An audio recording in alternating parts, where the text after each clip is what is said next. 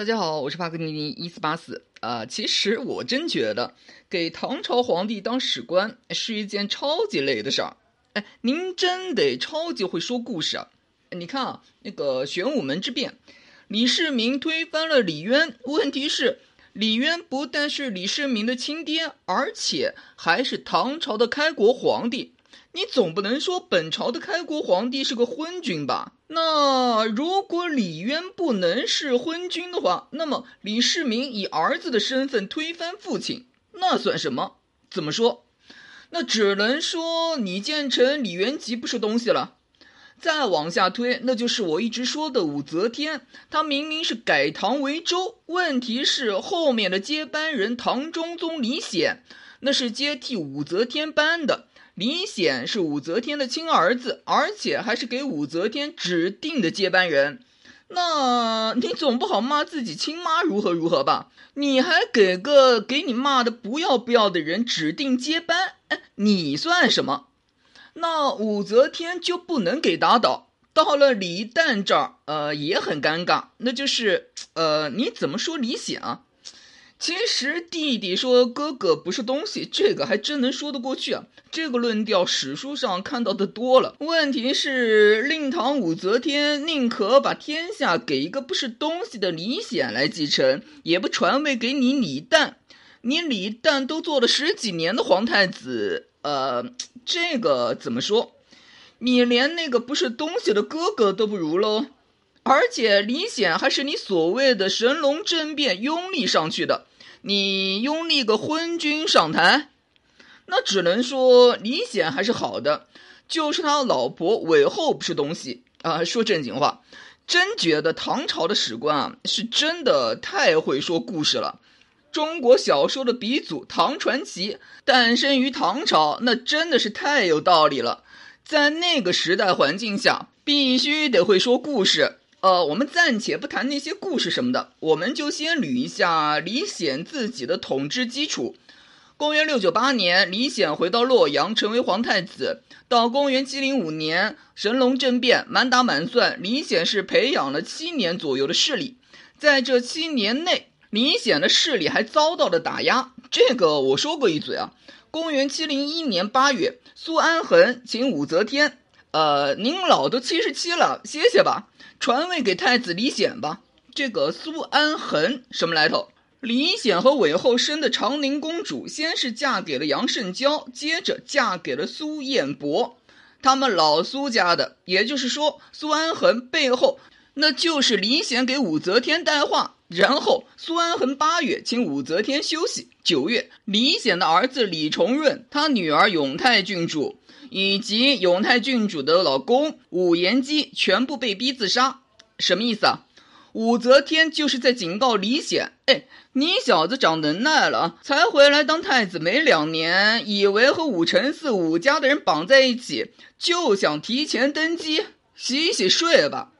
注意到这个时候，武三思那些武家的人应该已经绝了当武则天接班人的心了。早在公元六九八年。武三思和武承嗣就想让武则天立自己接班，得到的答复就是李显回来当皇太子，而且那个武承嗣就是在李显回来见武则天的前后，很及时的病死了。就是瞎子也能看出来，武家别想了，以后肯定是还政李唐，所以李显和武家绑定，把自己两个女儿嫁给武家，可以说是有点互相利用的味道。武家自己没有希望接班，那为了将来考虑，肯定要抱李显大腿。李显为了维持自己的地位，那就需要和武家绑定，自己的皇太子的位置才能牢固。说人话就是，早在武则天在世的时候，武家就注定在李显将来的统治核心班底里面占据一席之地。这么说好了。公元七零六年，呃，李显登基的第二年，李显给七个公主开府，除了太平公主，这个是武则天的女儿，金城公主马上就要出嫁吐蕃，其余几个全部是李显的女儿。呃，这个我上次说过一嘴啊，李显是儿子不够，女儿凑。可是，这还不单单说是李显给自己五个女儿开府提升地位的问题，而且。那个被后世最为广为流传的安乐公主，要当皇太女的那个，先是嫁给了武重训，再嫁给武延秀。也就是说，李显给七个公主开府，实际上是借这个抬升韦后武家的地位。呃，话说回来，我说李显儿子不够，女儿凑，这话不对。李显呢是有儿子的，呃，前后四个，但是吧，这事儿比较复杂。呃，李显最后一个儿子唐少帝李重茂，他是公元六九五年生人，在李显再次登基的公元七零五年。啊，他才十岁啊，这个年岁真的无法成为李显统治的帮手。所以呢，这个李重茂我们暂且不说。李显的长子李重润，这个我刚刚说了，在公元七零一年给武则天杀了，这个也不说。比较绕人的其实是李显的二儿子李重福，李显的三儿子李重俊。呃，这兄弟两个人呢，年岁相当，按理说应该能够成为李显的助理。呃，可是吧，呃，我们分开说。李重福呢，这个是李显的庶长子，他是公元六九零年的生人。呃，公元七零五年李显登基的时候，李重福二十五。问题其实吧，就出在这个年岁上，给皇帝当儿子真不容易。呃，是这样，公元六八零年，李重福出生的时候，唐高宗李治还在世。三年以后，唐高宗就封李重福为唐昌郡王，而且就在这年，唐高宗封禅嵩山，让李重福留守长安。当然，那个三岁的小孩子留守什么？他能干什么？主要是靠所谓的副手留人鬼。也就是说，呃，在公元六八三年开始，三岁的李重福就算开始刷经验了。呃，如果从后来看，尽管公元六八四年唐中宗被废，李显给流放了，但是李重福没有跟过去。长大了以后，李重福一直在中央任职。说人话就是，李显啊给流放了十几年。等到他公元六九八年回到洛阳的时候，他这个当爹的在洛阳中央里面的政治根基，可能都没有李重福大。这才有了说公元七零六年李重福给赶出洛阳的事儿，那个借口啊十分搞笑。呃，是说李重福和二张张易之、张昌宗有勾结，这个绝对还不是韦后的诬告。李重福的老婆那就是张易之的外甥女，肯定是有勾结啊。问题是，呃，我上次说了，武三思提拔的宋之问的那些人。那是和二张在控鹤府里面编撰三教诸因的，哎，那些人还不是给李显提拔了？实际上，呢就是李显对这个比自己在中央还有人脉的儿子不放心，不敢用。然后说像那个李重俊啊，问题其实就在于，呃，我知道那个史书上是说韦后和安乐公主。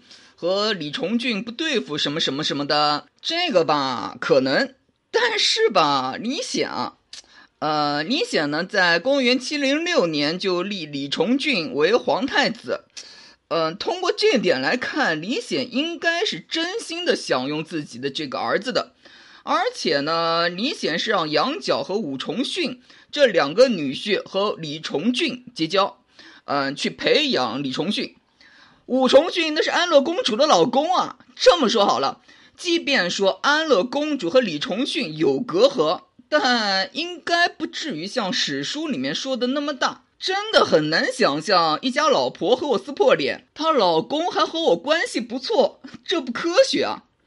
那李重训为什么会在公元七零七年发动景龙政变？因为李重俊啊。可能和他亲爹李显不是一条心。为什么这么说？我们可以去看一下李重俊发动景龙政变时候的人马：左金吾大将军李千里，左羽林大将军李多作，右羽林大将军李思冲，以及李成矿、独孤伟之、沙刹忠义等人。是的，用的是禁军。有问题吗？有。我们可以去看一下，就在两年前，公元七零五年发动的神龙政变，率领宫廷禁军的是谁？项王李旦。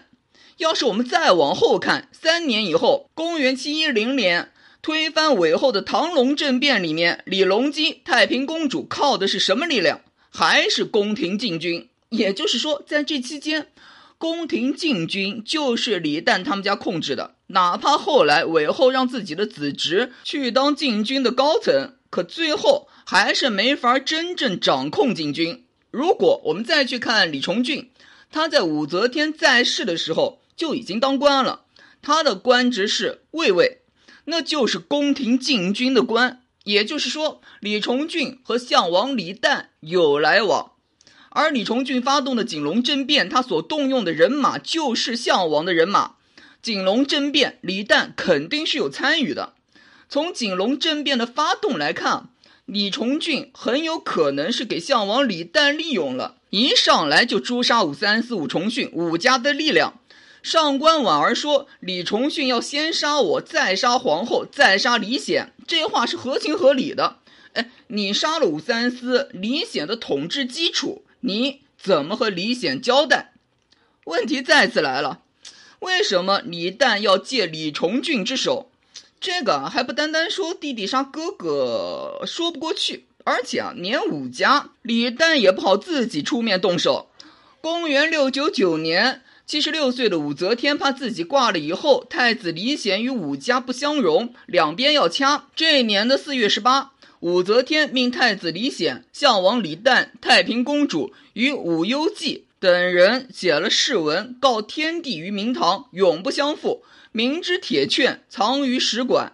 大家注意啊，这个是武则天的滑头之处。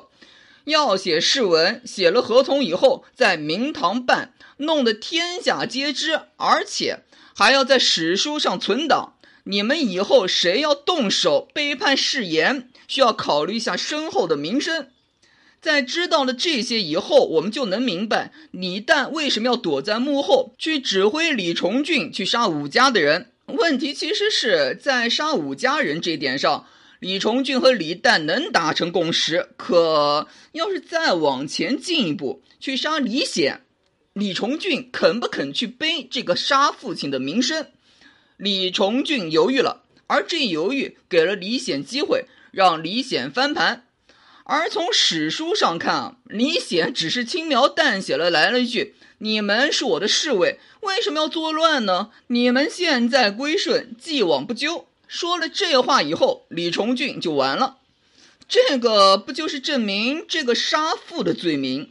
呃，按照预先的计划，那就是李重俊去背。李重俊不肯的话，其余人也不肯。呃，这个逻辑其实就是啊，李旦自己不好出手，那就找李重俊。李重俊自己最后呢，他也不想背杀父的名声。其余人看了，哦，你这个一线的领导，你就在眼前，你都不肯背锅，那我上去不用想。事后为了成全你孝子的名声，我肯定全家死光光。那我为什么要上啊？再说我是项王李旦的人，我至于为了你李重俊拼命吗？项王此时此刻最大的敌人李显的基本盘武家没了，李旦的人马在这个时候就可以功成身退。呃，这个结果李旦不是不能接受。这么说好了。这个就有点类似于高贵襄公曹髦去冲击司马昭。如果说陈济问贾充怎么办的时候，贾充说：“哎，我去问问司马昭，看看司马昭怎么说。”估计曹髦就已经冲过去了。实际上，曹髦当时的情况已经很明显了。陈纪问贾充那话，那就是废话。陈纪其实在说这事儿我兜不住，您贾充能不能兜住？我杀曹髦很简单，问题是，哎，弑君这锅我不背啊，你肯不肯背？如果贾充自己不乐意背的话，贾充跑过去问司马昭，哎，司马昭能怎么回答？司马昭能背这锅？司马昭能说把曹髦杀了吧？司马昭不能说，可是司马昭也不能说就在那儿等着曹髦杀过来啊，司马昭肯定也不肯啊。所以司马昭只能把这事儿推给手下人，你们看着办。贾充那也是知道自己去问司马昭那也是白问，干脆自己来吧。这种不表态，那也是表态的一种。我们再往前倒腾，赵武灵王给饿死在沙丘行宫。当时肥义问赵惠文王：“哎，那个沙丘行宫给我们包围了，可赵武灵王还在里面，怎么办？”